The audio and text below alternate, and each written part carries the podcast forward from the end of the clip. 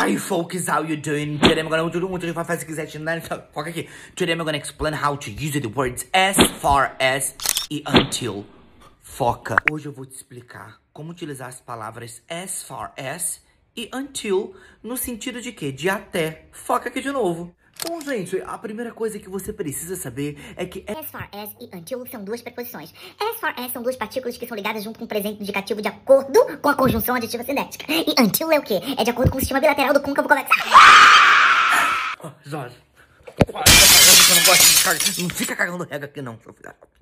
Até, o, foca, o until, folks, é um até para se referir a tempo né? A tempo mesmo. Ora, por exemplo, you have until tomorrow 9 a.m. Você tem o que? Até amanhã às 9, tá? Until tomorrow 9 a.m.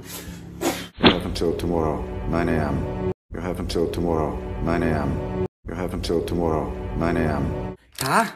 Foca aqui. Until é um até para se referir o quê? A hora, ao tempo. E o as far as? As far as é um até para se referir à distância de um lugar por outro. Por exemplo, olha só, você precisa ir até a Casa Branca. Yeah? You needed to go as far as the White House. You needed to go as far as the White House.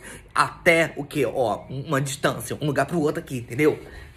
As far as the White House. As far as the White House. As far as the White House. Então, olha só.